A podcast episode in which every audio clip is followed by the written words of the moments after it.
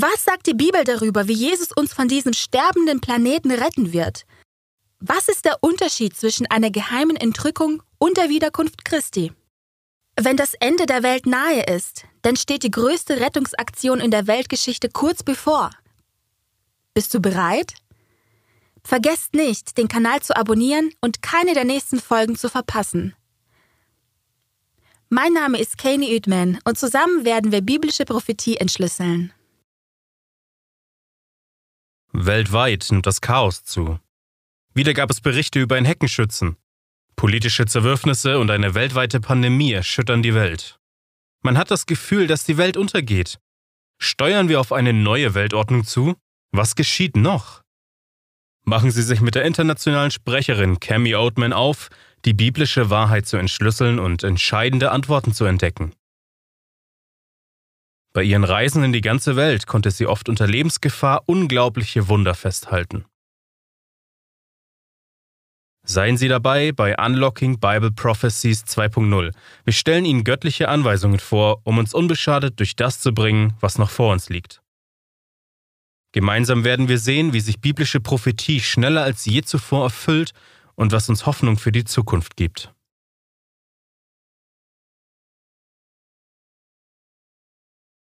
Ist es nicht erstaunlich, dass wir jetzt schon sieben Folgen gemeinsam studiert haben? Oder seid ihr das erste Mal dabei? Wenn ja, dann schaut euch auch die vorherigen Folgen an. Ihr findet sie in der Mediathek von daswort.tv. Dort gibt es auch andere interessante Videos. Letztes Mal hatten wir uns die Wahrheit über den Tod angesehen. Ich liebe die Klarheit der Bibel. Es tröstet uns, stärkt so sehr, dass Jesus uns 50 Mal sagt, dass der Tod nur ein Augenblick des Schlafes ist, bis er uns am Auferstehungsmorgen aufwecken wird. Wusstet ihr, dass der ganze Himmel schon jetzt eure Rettung vorbereitet? Dass Jesus, der König des Universums, jetzt unsere himmlischen Wohnungen individuell vorbereitet? Wir werden uns heute die Wahrheit näher betrachten. Bleibt dran und ihr werdet überrascht sein, welchen Plan Gott für uns hat. Aber jetzt kommt mit mir auf den afrikanischen Kontinent, wo ich Assad in einem ungenannten Land persönlich treffen konnte. Er ist einer unserer engagierten Radiosprecher und seine Geschichte hilft uns als Einführung in das heutige Thema, die Rettung. Aber zuerst, meine Freunde, lasst uns beten. Lieber himmlischer Vater, danke, dass du uns heute wieder zusammenbringst, um den ergreifendsten Augenblick der Geschichte zu studieren. Herr, wir warten auf deine Wiederkunft. Wir wissen, dass es bald ist, weil wir die Zeichen sehen und die Warnungen der Bibel lesen. Alles ist dabei, sich zu ereignen, und wir wollen bereit sein, Herr. Wir wollen auch die Wahrheit über dein Kommen, die Wiederkunft wissen, um vorbereitet zu sein. Danke, Herr, für diese Rettung, auf die wir sehnlich warten. Wir lieben dich und beten dich an, im kostbaren und mächtigen Namen Jesu. Amen. Assad verschloss am späten Nachmittag die Tür seines Büros bei Adventist World Radio. Er wollte einige Tage wegfahren. Assad stieg in den Bus und alles war scheinbar wie immer. Es war wie jeder andere Tag. Nur, dass er heute für einen kurzen Besuch weiterfahren würde, bis in sein Heimatland. Obwohl er um die religiöse Verfolgung in seiner Heimat wusste, sehnte er sich danach, dass seine Leute Jesus kennenlernten. Und das spornte ihn an. Plötzlich wurden seine Gedanken jäh unterbrochen. Drei maskierte Männer hielten den Bus mit Gewehren an. Assad krümmte sich, als sie ihn ergriffen, und zu seinen Schrecken schrien sie: Diesen Mann suchen wir! Sie sagten ihm, dass sie über seine Arbeit beim Radio Bescheid wüssten und seine Kontakte wollten. Wegen seiner ausweichenden Antworten warfen sie ihn in einen leeren Schiffscontainer. Dort saß er im Dunkeln, ohne Sonnenlicht und frischer Luft. Sie hatten ihm seine Schuhe, Socken und Jacke weggenommen und er litt unter diesen harten Bedingungen. Tagsüber brannte die Sonne auf dem Container. Das Metall verstärkte die Hitze noch, während es nachts zum Frösteln kalt war. Ohne Wasser und Nahrung wurde Assad bald sehr krank. Als er so allein in dem dunklen Container saß, dachte er zurück an seine Kindheit. Er sah vor sich, wie sein Dorf bei Nacht überfallen wurde, auch jene Männer hatten Masken getragen. Irgendwie konnte er dennoch entfliehen und rannte so schnell er konnte. Allein in der Dunkelheit fragte er sich das erste Mal, was wird wohl aus mir werden? Assads Gedanken verloren sich in der Vergangenheit. Das Waisenhaus, zu dem man ihn brachte, und die Jungen, die ihm Adventist World Radio zeigten. Sie kauerten sich zusammen, um zuzuhören, denn sie wussten, dass sie bestraft würden, falls man sie ertappte. Das Christentum war verboten, doch das verstärkte ihr Verlangen nach Wahrheit noch mehr. Eines Tages hatte die Direktion des Waisenhauses ihn in ihr Büro gerufen. Assad war nun alt genug, um das Waisenhaus zu verlassen. Es schmerzte ihn sehr, als er wegging, um nie wieder dorthin zurückzukehren. Wieder fragte er sich, was wird wohl aus mir werden? Jetzt saß er allein in diesem Schiffscontainer und stellte sich die gleiche Frage, wie schon als Kind und später als entmutigter Weise. Assad schloss seine Augen und dachte an seine Arbeit bei AWR. Seit seiner Flucht aus der Heimat hatte Assad in seiner Muttersprache Fernsehprogramme für sein Volk zu Hause produziert. Das Christentum war zwar verboten, doch das Radio konnte anstelle von Missionaren die Botschaft verbreiten. Assad fragte sich, was aus seinen Radiosendungen werden würde. Wer würde weitermachen, wenn er nicht mehr zurückkehrte? Tage und Wochen vergingen. Dann wurde der Container geöffnet. Doch die unmenschliche Behandlung blieb. Hunger, Schläge und Elektroschocks. Er hatte mehr erduldet, als man sich vorstellen kann. Doch eines Tages wurden seine Hände losgebunden. Ihm wurde gesagt, er könne nach Hause zurückkehren. Er konnte es kaum glauben. Er lobte den Herrn, dass er endlich frei war und stieg wieder in den Bus, um zu seiner Familie und der Arbeit beim Radiosender zurückzukehren. Trotz all der durchlebten Schrecken vertraut Assad dem Herrn, dass er ihn beschützt. Er weiß, solange Gott möchte, dass Assad Radiosendungen produziert, kann ihn nichts aufhalten. Gottes Ziel ist es, seine Freunde zu retten.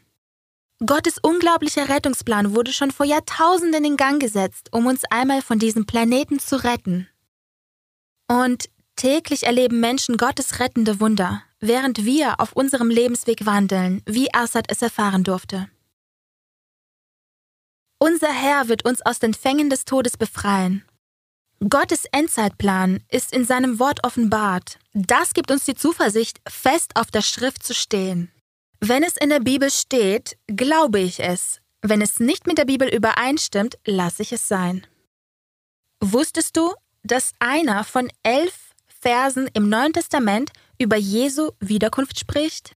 Die Bibel erwähnt dieses Ereignis über 2500 Mal in der ganzen Schrift. Jede Prophetie von 1. Mose bis Offenbarung baut auf diesen Höhepunkt der Erdgeschichte, nämlich der Wiederkunft Christi die unsere persönliche Rettung ist.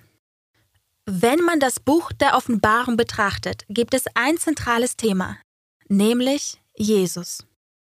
Es ist nicht der Drachen, auch nicht das Tier mit den sieben Köpfen, nein, Offenbarung 14, Vers 14 sagt, und ich sah und siehe eine weiße Wolke, und auf der Wolke saß einer, der gleich war einem Menschensohn, der hatte eine goldene Krone auf seinem Haupt und in seiner Hand eine scharfe Sichel. Wenn das Buch Offenbarung auf Jesu Kommen hinweist, stellt sie ihn mit einer Krone auf dem Haupt dar, denn er kommt als König der Könige und der Herr der Herren. Ihr werdet sehen, dass die Bibel Jesu Wiederkunft nicht als stilles und heimliches Hereinschleichen in die Welt beschreibt. Können Christen das Kommen Jesu denn anders erwarten, als es in der Bibel so deutlich beschrieben wird? Das Volk in Jerusalem war überrascht, verwirrt und nicht darauf vorbereitet, wie Jesus das erste Mal in die Welt kam, nämlich auf eine sanfte, ruhige und bescheidene Weise, wobei ihn nur wenige als Kind einer armen Familie begrüßten. Leider wandte das Volk die Prophezeiungen über das zweite Kommen des Messias auf sein erstes Kommen an. Sie erwarteten genau das Gegenteil. Sie erwarteten einen Sieger, der Rom besiegen würde, denn sie lebten geknechtet unter deren Herrschaft. Also dachten die Juden, dass ein König kommen wird, der die Machtverhältnisse umkehren und sie anstelle von Rom herrschen würden. Freunde, irgendwie wiederholt sich die Geschichte immer wieder. Heute erwarten nämlich viele Christen Jesu Wiederkunft anders, als die Bibel sie so deutlich beschreibt. Jesus gab uns klare Zeichen und genaue Details seines zweiten Kommens, sodass wir ihn von jedem Betrüger unterscheiden können. Er kommt mit einer goldenen Krone auf dem Haupt. Die Bibel beschreibt Christi Kommen mit Macht und Herrlichkeit. Wenn man das Buch Offenbarung studiert, beschreibt es ihn und sein Kommen immer in himmlischer Majestät. Sehen wir uns einmal Offenbarung 19, Vers 11 an. Und ich sah den Himmel geöffnet und siehe, ein weißes Pferd, und der darauf saß, heißt treu und wahrhaftig, und er richtet und führt Krieg in Gerechtigkeit. Vers 14 Und die Truppen, die im Himmel sind, folgten ihm auf weißen Pferden bekleidet mit weißer reiner Leinwand. Warum spricht die Bibel davon, dass Jesus symbolisch auf einem weißen Pferd kommt? Ein weißes Pferd ist das Symbol für Reinheit, Sieg und Triumph. Wenn Jesus mit einer Krone aus Gold auf seinem Haupt und auf einem weißen Pferd reitend kommt, wird er damit als ein siegreicher General beschrieben. Der kommt, um alle Kräfte des Bösen zu besiegen. Jesus kommt siegreich, triumphierend und in Herrlichkeit. Offenbarung 11, Vers 15. Die Königreiche der Welt sind unserem Herrn und seinem Christus zuteil geworden, und er wird herrschen von Ewigkeit zu Ewigkeit. Wenn Jesus kommt, wird der große Kampf enden. Sünde und Sünder werden nicht mehr sein. Jesu Kommen ist kein geheimnisvolles Ereignis. Er kommt, um über das ganze Universum zu herrschen. Er kommt, um in alle Ewigkeit von den Erlösten angebetet und gepriesen zu werden. Es gibt zwei wichtige Fragen, die vielleicht viele bezüglich der Wiederkunft stellen. Frage Nummer eins: Wie wird Jesus das zweite Mal wiederkommen? Frage Nummer zwei, wie kann ich wissen, dass ich bereit sein werde, wenn er wiederkommt? Die Bibel beantwortet beide Fragen sehr eindeutig. Gottes Plan für die Endzeit ist in seinem Wort offenbart. Jesus beschreibt deutlich eine der Verführungen vor seiner Wiederkunft, nämlich in Lukas 17, Vers 23. Und sie werden zu euch sagen, siehe da oder siehe hier. Geht nicht hin und lauft nicht hinterher.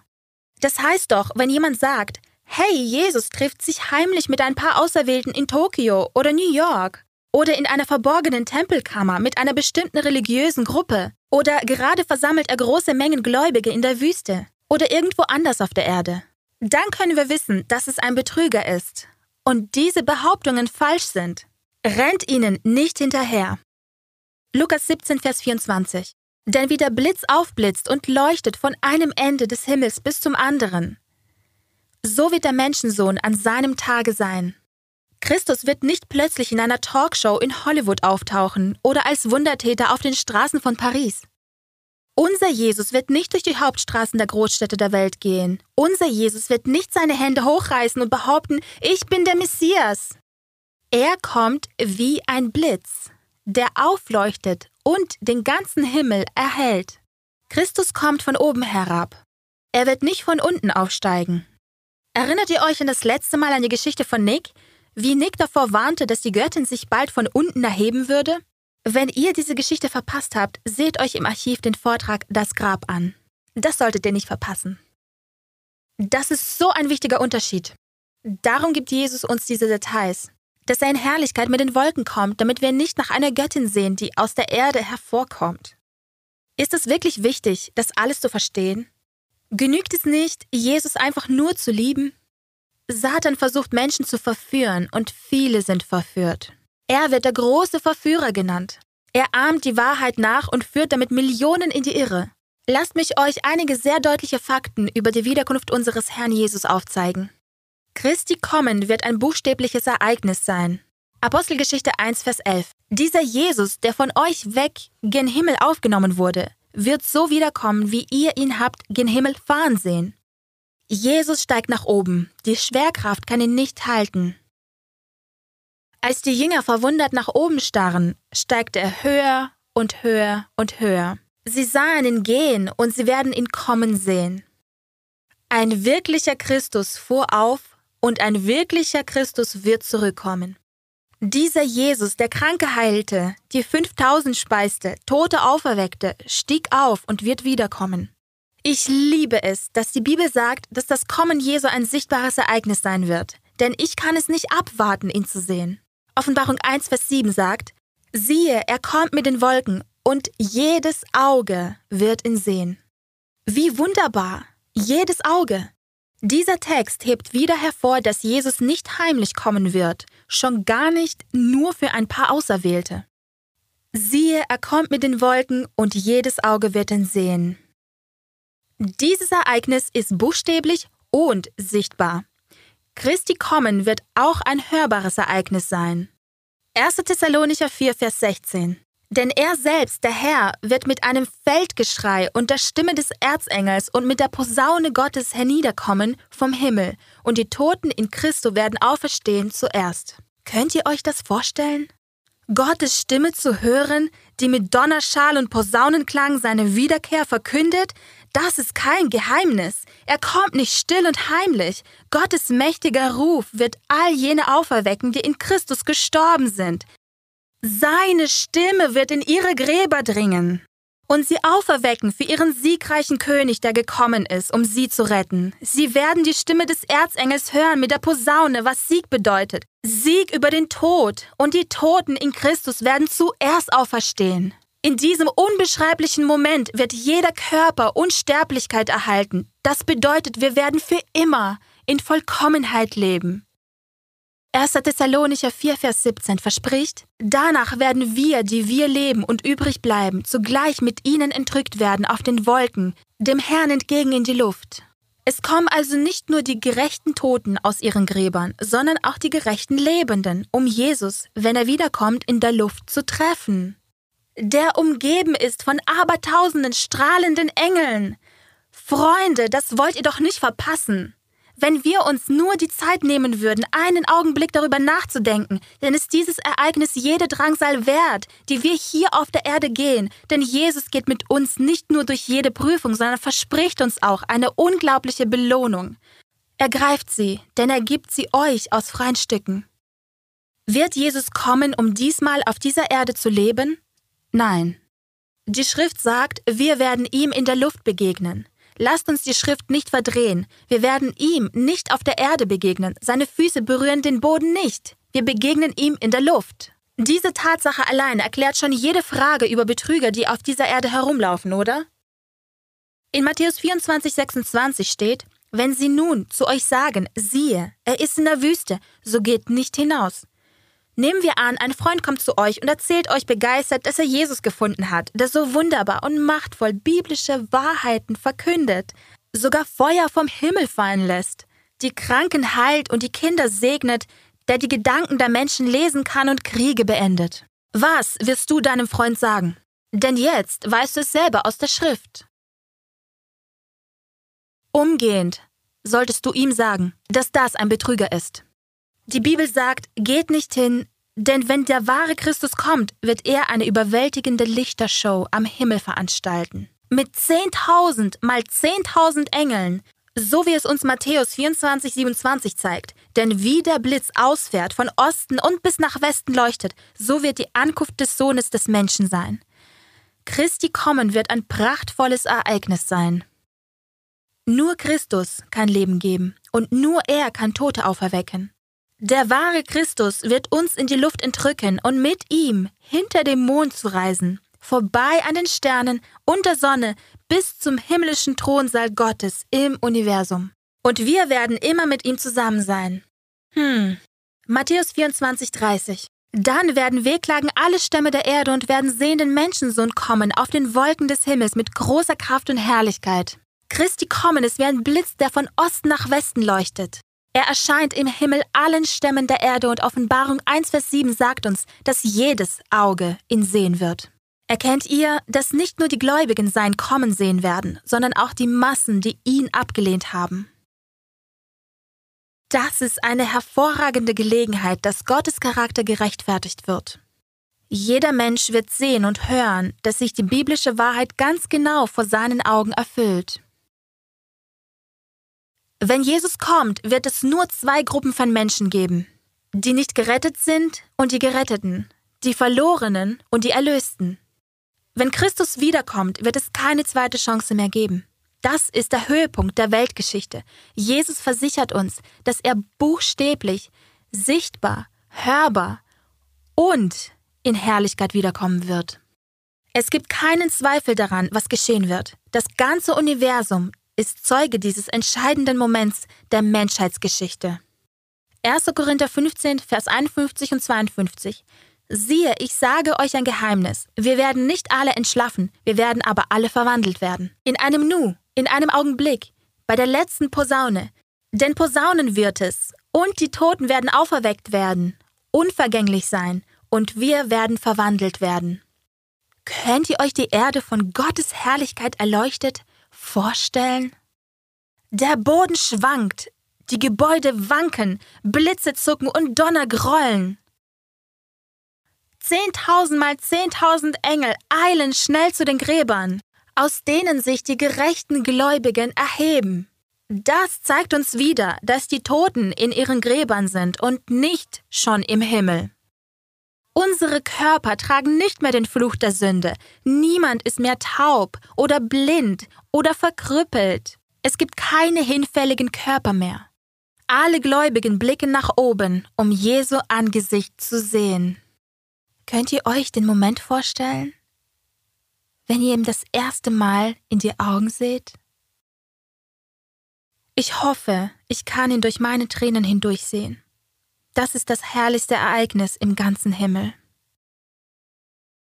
In einem Augenblick erhält unser vergänglicher Körper, der Krankheit und Tod unterworfen war, Unsterblichkeit. Wir werden plötzlich verwandelt. Neues Leben durchströmt jede einzelne Zelle. Wir strahlen voller Gesundheit und Freude. Während Christus in Herrlichkeit aufsteigt, singen wir im Loblieder, während unsere von Krankheit und Degeneration gezeichneten Körper makellos werden. Offenbarung 15, Vers 3. Groß und wunderbar sind deine Werke, o Herr, Gott, du Allmächtiger. Gerecht und wahrhaftig sind deine Wege, du König der Heiligen. Endlich erhält der König der Könige den Lobpreis, den er schon immer verdient hatte. Jetzt, da ihn jeder Gläubige als Erlöser anerkennt. Was ist das für eine wunderbare Szene? Endlich wieder mit Familie und Freunden vereint und denen nahe, die man lieb hat. Es ist das bewegendste Drama aller Zeiten. Jesaja 25, Vers 9 sagt, Siehe, das ist unser Gott, auf den wir hofften, dass er uns helfe. Das ist der Herr, auf den wir hofften. Lass uns jubeln und fröhlich sein über sein Heil. Ihr seht, wir haben nicht den falschen Christus angenommen, der sich als Messias ausgibt und so tut, als sei er Jesus. Wir dürfen nicht vergessen, dass es beim großen Kampf zwei Seiten gibt. Auch die andere Seite ist bei diesem Ereignis anwesend. Könnt ihr euch vorstellen, wie Satan sehen muss, wie jede seiner Lügen, jede Täuschung und jede Verführung buchstäblich zerfällt? Er wird sehen, wie Gottes Kinder zu Jesus emporsteigen. Genau, die Menschen, die er verfolgte, werden jetzt im ganzen Universum für immer und als Überwinder bekannt sein. Vielleicht werden sogar die bösen Engel beben, wenn sie sehen, wie diejenigen, die sie einst verführten, unsterblich werden. Sie erkennen, dass sie den Krieg verloren haben. Es ist aus und vorbei. 2. Korinther 6, Vers 2 Siehe, jetzt ist die angenehme Zeit, siehe, jetzt ist der Tag des Heils. Freunde, unser ewiges Schicksal entscheidet sich durch die Entscheidungen, die wir jetzt treffen. Ich glaube, dass wir an der Schwelle zur Ewigkeit stehen. Wir leben in den Tagen kurz vor der Wiederkunft Christi Wollt ihr es heute zu einer persönlichen Priorität machen, für diesen Höhepunkt bereit zu sein? Sehen wir uns sieben biblische Tatsachen an, die bei der Wiederkunft geschehen. Erstens, es wird gewaltige seismische Umwälzungen geben. Berge und Inseln werden versinken und ein großes Erdbeben wird den Planeten erschüttern, wie uns Offenbarung 6, Vers 14 zeigt. Und der Himmel entwich wie eine Buchrolle, die zusammengerollt wird. Und alle Berge und Inseln wurden von ihrem Ort weggerückt. Zweitens werden die gerechten Toten auferweckt. Paulus sagt uns in 1. Thessalonicher 4, Vers 16, dass die Toten in Christus zuerst auferstehen. Alle, die in ihren Gräbern schlafen, werden Christi Stimme wie Posaunenschall hören und zu ewigem Leben auferstehen. Als nächstes werden die lebenden Gerechten verwandelt, ihnen wird die Unsterblichkeit verliehen. Und dann werden die lebenden Gottlosen vernichtet. Offenbarung 6, Vers 15 sagt, und die Könige der Erde und die Großen und die Reichen und die Herrführer und die Mächtigen. Und alle Knechte und alle Freien verbargen sich in den Klüften und in den Felsen der Berge. Wir können sehen, dass sie keine Herzensveränderung erfahren, wenn sie den Gott des Universums herabkommen sehen. Sie lehnen ihn immer noch ab, denn sie wollen sich von ihm verbergen. Ihr Handeln zeigt uns, dass Gottes Urteil über jedes Herz richtig ist. Die Gottlosen wollen immer noch vor Gott fortlaufen. Wie sie handeln, zeigt, dass es keine zweite Chance, keine weitere Gelegenheit mehr geben wird, wenn Jesus kommt. Wenn Jesus kommt, werden die lebenden Gottlosen vernichtet. Die genauen Details wollen wir das nächste Mal studieren. Verpasst es nicht. Daraufhin werden die Erlösten Christus besuchen. Die Bibel sagt, wenn Christus kommt, werden wir ihm entgegengerückt und ihm in der Luft begegnen. Wieder und wieder spricht die Schrift davon, wie die Erlösten ihren lang erwarteten Jesus preisen, während sie ihre Rettung erleben. Und dann endlich werden die Erlösten in den Himmel kommen. Halleluja! Nun wollen wir uns eine verbreitete falsche Vorstellung betrachten. Die Bibel sagt, dass Christus wie ein Dieb kommen wird. Lesen wir ein paar Texte darüber. 2. Petrus 3, Vers 10. Es wird aber der Tag des Herrn kommen, wie ein Dieb in der Nacht, dann werden die Himmel mit Krachen vergehen. Matthäus 24, Vers 43. Das aber erkennt, wenn der Hausherr wüsste, in welcher Nachtstunde der Dieb käme, so würde er wohl wachen und nicht in sein Haus einbrechen lassen. Sprechen diese Texte darüber, wie Jesus wiederkommt oder über die Zeit der Wiederkunft? Wenn die Bibel über einen Dieb spricht, dann spricht sie von der unvermuteten Zeit, zu der er kommt. Ich frage euch, legt ein Dieb seine Hände wie einen Trichter vor seinen Mund und ruft eine Warnung, hier komme ich, bereitet euch vor, ich werde euch den ganzen Besitz stehlen. Nein, er kommt dann, wenn man am wenigsten damit rechnet, schnell und unerwartet. Zwischen 1995 und 2001 stahl der französische Kellner und Kunstkenner Stefan Breitwieser mehr als 200 Gegenstände aus Museen, Galerien und Schlössern in ganz Europa. Einige Behörden schätzen den Gesamtwert seines Diebesguts auf etwa 1,4 Milliarden US-Dollar. Breitwieser gab ein rein künstlerisches Motiv an. Er verkaufte keinen der gestohlenen Gegenstände, obwohl seine Mutter viele vernichtete, nachdem sie von seiner Verhaftung erfahren hatte. Offensichtlich hatte Breitwiese seine Diebstähle in eine Zeit gelegt, zu der niemand damit rechnete. Die Museen, Galerien und Schlösser waren nicht auf ihn vorbereitet. Wenn Jesus wie ein Dieb in der Nacht kommt, wird die Welt ihn auch nicht erwarten. Matthäus 24, Vers 36. Um jenen Tag aber und die Stunde weiß niemand, auch die Engel im Himmel nicht, sondern allein mein Vater. Die Bibel lehrt nicht, dass er wie ein Dieb heimlich kommt, ganz und gar nicht. Lesen wir Matthäus 24, Vers 44. Darum seid auch ihr bereit, denn der Sohn des Menschen kommt zu einer Stunde, da ihr es nicht meint. Das heißt, wir sollen jederzeit vorbereitet sein, weil wir nicht wissen, wann Jesus wiederkommt. Das zweite Kommen ist für die Unvorbereiteten eine Überraschung. Aber diejenigen, die, wie ihr, ihre Bibeln studieren, werden bereit sein. Was hat es mit einer wird genommen, der andere zurückgelassen werden, auf sich? Das finden wir in Lukas 17, Vers 36. Dort steht, zwei werden auf dem Feld sein, der eine wird genommen und der andere zurückgelassen werden. Sagt dieser Text, dass der Zurückgelassene überlebt? Nein. Das ist nur die landläufige Meinung dazu, wie die Romane und erfundenen Geschichten der Left Behind-Serien, aber die Schrift sagt das nicht. Lukas 17, Vers 26. Und wie es geschah in den Tagen Noahs, so wird's auch sein in den Tagen des Menschensohns. Bei der Wiederkunft wird es zwei Gruppen von Menschen geben, genau wie in Noahs Tagen. Eine Gruppe war gerettet und überlebte in der Arche, die andere wurde fortgerissen und starb. Jesus fährt in Vers 28 fort. Ebenso wie es geschah in den Tagen Lots. Nun, was geschah in den Tagen Lots? Eine Gruppe wurde aus der Stadt geführt und gerettet, die andere verbrannte. Es wird zwei Gruppen geben, kurz bevor Jesus wiederkommt die der Geretteten, die auffahren werden, um Christus zu begegnen, und die Verlorenen. Sie sind schon tot oder werden durch Christi Kommen getötet. Die Offenbarung spricht deutlich über diese Aufteilung in der Welt bei der Wiederkunft. Diejenigen, die Christus lieben und jene, die sein Kommen fürchten. Offenbarung 6, Vers 16 bis 17 beschreibt diejenigen, die ihn abgelehnt haben. Und sie sprachen zu den Bergen und zu den Felsen, fallt auf uns und verbergt uns vor dem Angesicht dessen, der auf dem Thron sitzt, und vor dem Zorn des Lammes. Denn der große Tag seines Zorns ist gekommen, und wer kann bestehen? Wie tragisch. Er kommt, um zu retten. Aber sie laufen und verstecken sich. Ihre Herzen sind von Furcht ergriffen. Sie hatten ihn heute nicht zum herrlichen König ihres Herzens gekrönt. Sie wollen ihn also nicht zum herrlichen König des Universums krönen. Sie rennen und fürchten sich, sie rufen den Felsen und Bergen zu, doch auf sie zu fallen. Wenn also die Bibel die Wiederkunft Jesu so beschreibt, ist es eine der größten Verführungen zu behaupten, dass jemand auf der Erde zurückbleibt, der während der Trübsal noch eine zweite Chance hat. Das stimmt nicht. Der Teufel verbreitet diese verführerische Lüge, damit Menschen ihre Erlösung auf die lange Bank schieben. Sie denken, ich kann meine Erlösung aufschieben, während der Trübsal kann ich dann ernst machen. Nein. Vertage deine Entscheidung nicht. Freunde, gemäß dem Buch Offenbarung und der Lehre Jesu gibt es keine weitere Gelegenheit mehr. Die Zeit, um mit deiner Erlösung ernst zu machen, ist jetzt.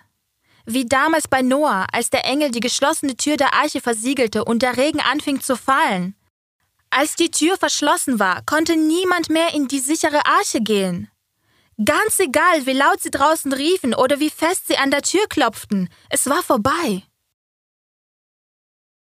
Es gab keine zweite Chance zur Rettung mehr. Wenn man sieht, wie Jesus in den Wolken wiederkommt, bringt er seinen Lohn mit sich. Und alles ist schon entschieden. Du kannst nicht mehr nach oben blicken und sagen, oh, jetzt sehe ich, oh, jetzt glaube ich an ihn. Denn dann wird es zu spät sein. Lass keinen Tag mehr vergehen, ohne die wichtigste Entscheidung in deinem Leben zu treffen. Wähle Jesus. Wenn du das tust, hm, wirst du dir den wunderbaren Lohn gar nicht ausmalen können. Aber blicken wir einen Spalt breit auf den himmlischen Lohn. Jesus sagt in Johannes 14, Vers 2 bis 3, Ich gehe hin, um euch eine Stätte zu bereiten, und wenn ich hingehe und euch eine Stätte bereite, so komme ich wieder und werde euch zu mir nehmen, damit auch ihr seid, wo ich bin. Könnt ihr euch das vorstellen? Der König des Universums möchte, dass du bei ihm bist. Für alle Ewigkeit. Also hält er jetzt die Winde des Kampfes zurück, denn er möchte, dass wir alle die Gelegenheit haben, uns für ihn zu entscheiden. Entscheide dich dafür, bei der Wiederkunft bereit zu sein. Wähle den Himmel. Wisst ihr, Jesus möchte noch einen Menschen, nur noch einen. Das lässt mich an die wahre Rettungsgeschichte von Desmond Doss denken. Es war ein siebenten Tagsadventist, der mutig für Gott und seine Überzeugungen einstand. Er war in einer der blutigsten Schlachten des Zweiten Weltkriegs in Okinawa und rettete 75 Männer, ohne einen Schuss abzugeben oder eine Waffe zu tragen. Als Sanitäter im Militär ging er allein hinter die feindlichen Linien und holte von dort Verwundete. Während er die Soldaten trug, knatterte das Speerfeuer. Er wurde sogar von einer Granate verwundet. Doch Gott bewahrte sein Leben. Desmond war Gott treu und ein Zeuge für die ganze Welt. Gott brauchte ihn, um so viele andere zu retten. Zu allen Zeiten hatte Gott anständige und tapfere Menschen wie Desmond Doss. Ich liebe Desmonds Gebet. Bitte lass es uns alle beten. Herr, gib mir nur noch eine Seele, nur noch eine mehr für den Himmel. Denn der Himmel ist das größte Geschenk Gottes und ich möchte dort sein, wo auch immer es auch ist, wenn nur Jesus dort ist. Aber weil Gott uns einen Vorgeschmack sehen lässt, wollen wir uns diese Texte jetzt betrachten. Da haben wir die Kapitel 21 und 22 in der Offenbarung. Wir können uns vorstellen, dass wir, nachdem wir entrückt und Jesus in der Luft begegnet sind, zu anderen Planeten aufsteigen und das erste Mal mit eigenen Augen den Himmel sehen. Die zwölf Tore aus riesigen Perlen und zwölf Grundsteine aus kostbaren Edelsteinen. Wir sehen die Straßen aus Gold, von denen wir gesungen haben, mit eigenen Augen und uns umgibt das strahlende Licht von Gottes Herrlichkeit. Dort steht auch, dass da, wo Gott ist, man keine Sonne und keinen Mond braucht. Alles strahlt hell mit der Helligkeit des glühenden Feuers.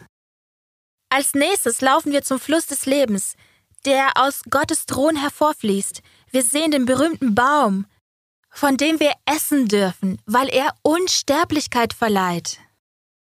Der Baum des Lebens, der zwölfmal im Jahr Früchte trägt Anfangs können wir gar nicht fassen, wie groß die heilige Stadt ist.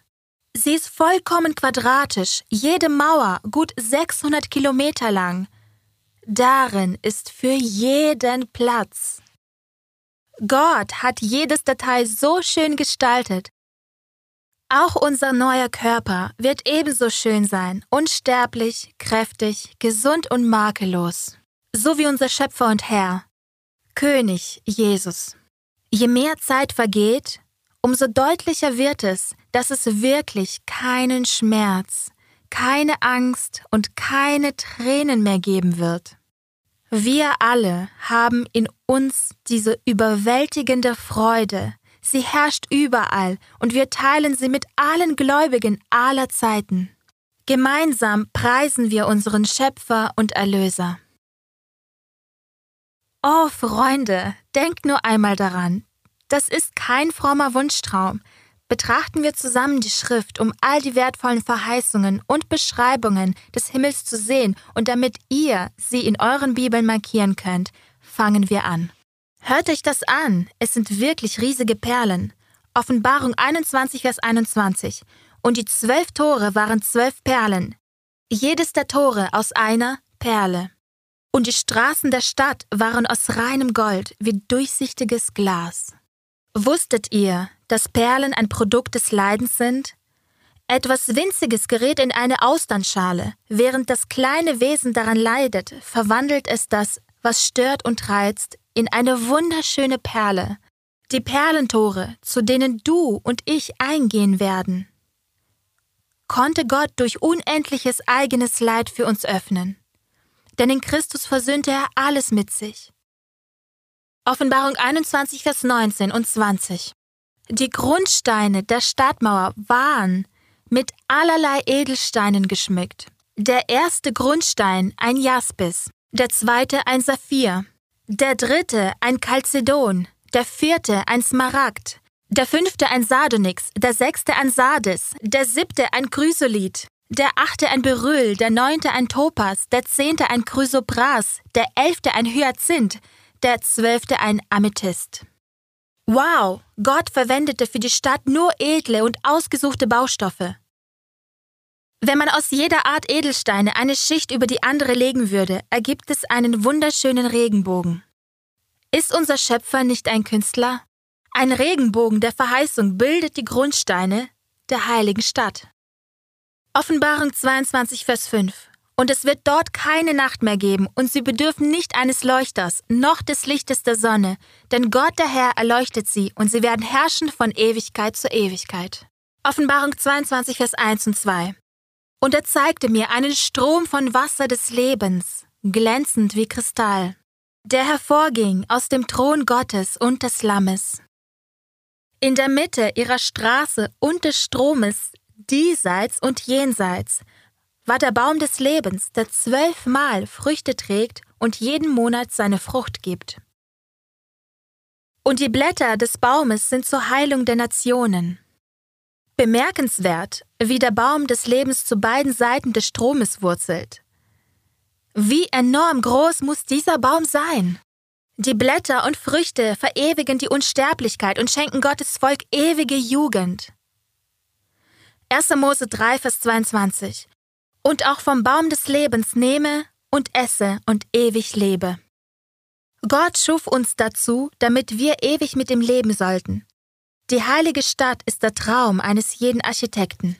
Offenbarung 21, Vers 16 beschreibt sie. Und die Stadt ist viereckig angelegt, und ihre Länge ist so groß wie die Breite. Und er maß die Stadt mit dem Rohr auf 12.000 Stadien. Ihre Länge und Breite und Höhe sind gleich. Städte wurden früher nach dem äußeren Umfang ihrer Stadtmauer gemessen. Ein Stadion ist eine Achtelmeile, das bedeutet, die Stadt hat einen Umfang von 1500 Meilen, gut 2400 Kilometer. Nachdem es ein Viereck ist, wird jede Seite etwa 600 Kilometer lang sein. Es ist ein Quadrat, dessen Länge und Breite gleich sind. Aber schaut, auch die Höhe ist genauso groß. Es geht also 600 Kilometer hinauf. Das entspricht einer Fläche von 364.217 Quadratkilometer. Als dieses Gebiet in den USA. Stellt euch das vor, größer als Virginia, der District von Columbia, Pennsylvania, Maryland, New Jersey, Rhode Island und Vermont zusammen. Geschätzt dürften mehr als 39 Milliarden Menschen in die Stadt hineinpassen. Aktuell leben etwa 7,8 Milliarden auf der Erde. Also das wären fast fünfmal so viele Menschen, die spielend in diese Stadt passen. Wow, ich kann es kaum abwarten. Jetzt 1. Korinther 15, Vers 53. Denn dieses Verwesliche muss Unverweslichkeit anziehen und dieses Sterbliche muss Unsterblichkeit anziehen. Offenbarung 21, Vers 4. Und Gott wird abwischen alle Tränen von ihren Augen, und der Tod wird nicht mehr sein, noch Leid, noch Geschrei, noch Schmerz wird mehr sein, denn das Erste ist vergangen. Jesaja 40, Vers 31. Aber die auf den Herrn harren, kriegen neue Kraft. Dass sie auffahren mit Flügeln wie Adler, dass sie laufen und nicht matt werden, dass sie wandeln und nicht müde werden. Jede Veranlagung wird vollkommen entwickelt werden und jede Fähigkeit wachsen. Der Erwerb von Erkenntnis wird den Geist nie ermüden oder an den Kräften zerren. Dieser Text lässt uns wissen, dass das, was wir über den Himmel wissen, nur ein Vorgeschmack ist.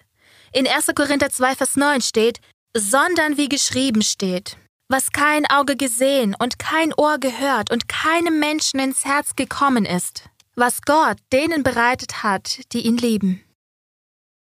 Hm, Matthäus 8, Vers 11. Aber ich sage euch, viele werden kommen von Osten und von Westen und mit Abraham und Isaak und Jakob im Himmelreich zu Tisch sitzen. Habt ihr das gehört? Wir werden mit den geistlichen Geistesgrößen aller Zeiten zusammensitzen. Gottes Glaubenshelden aller Zeiten werden dort sein. Die Helden der Bibel, über die wir nur lesen und ihnen hier nie begegnen konnten, werden dort sein. Stellt euch vor, wie das sein wird. Du beschäftigst dich eines Tages mit deinem wunderschönen Garten und siehst einen Mann die Straße entlang gehen. Der sieht aus wie Adam. Er kommt auf dich zu und bleibt stehen. Hi, ich bin Adam, also ich bewundere deine Erdbeeren. Dann setzt ihr euch hin und fangt an, über das Leben zu reden und sprecht von Jesus und der Freude mit ihm. Bestimmt trefft ihr auch einmal Mose, der Patriarch, der die zehn Gebote erhielt, die Gott eigenhändig geschrieben hatte. Moses erzählt dir, wie es war, durch das Rote Meer zu gehen, während die Ägypter ihnen auf den Fersen waren. Und welchen Glauben es brauchte, ins Wasser zu steigen. Er erinnert sich, wie die 40 Jahre als Anführer der Kinder Israels in der Wüste waren. Als nächstes triffst du Daniel, der sich auf der Wiese mit einem Löwen balgt. Du begrüßt ihn und er erzählt von der Löwengrube. Auf deine Frage, Daniel, hattest du Angst? antwortet er mit Freudentränen. Ich vertraute auf meinen Gott. Aber vor allem ist der Himmel der Ort, um Gemeinschaft mit Jesus zu haben.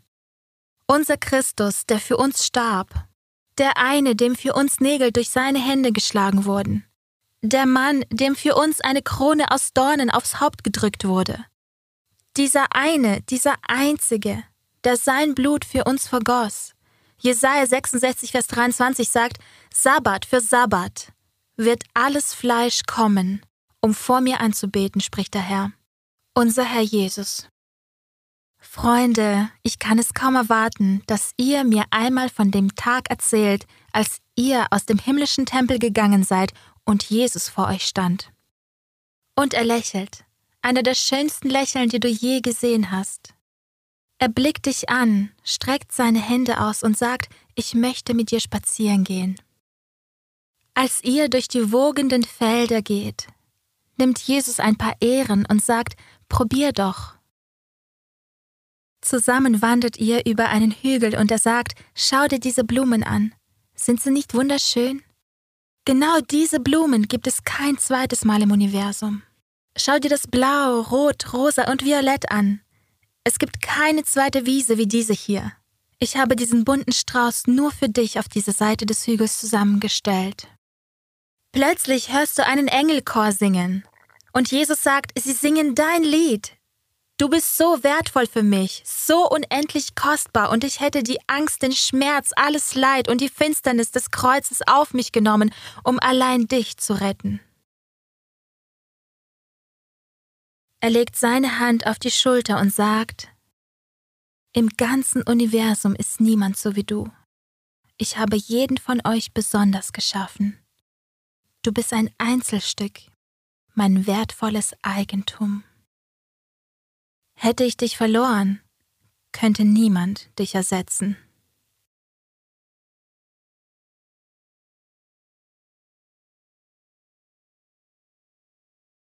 Christus kam auf diese Erde und äußerte sich des ganzen Himmels für dich. Gottes Rettung ist viel unglaublicher, als wir uns je vorstellen können. Wir können Gottes Pläne für uns nicht vorstellen. Gibt es irgendjemanden oder irgendwas, was dich davon abhält, für Christi kommen bereit zu sein? Genau jetzt trifft Jesus die Vorbereitungen, damit du mit ihm im Himmel sein kannst. Er möchte die Ewigkeit mit dir verbringen. Ist es dein Wunsch, ewig bei ihm zu sein? Möchtest du ihm dein Leben übergeben und seinem wunderbaren Plan folgen, den er für dein Leben hat? Freunde, lasst uns zusammen beten.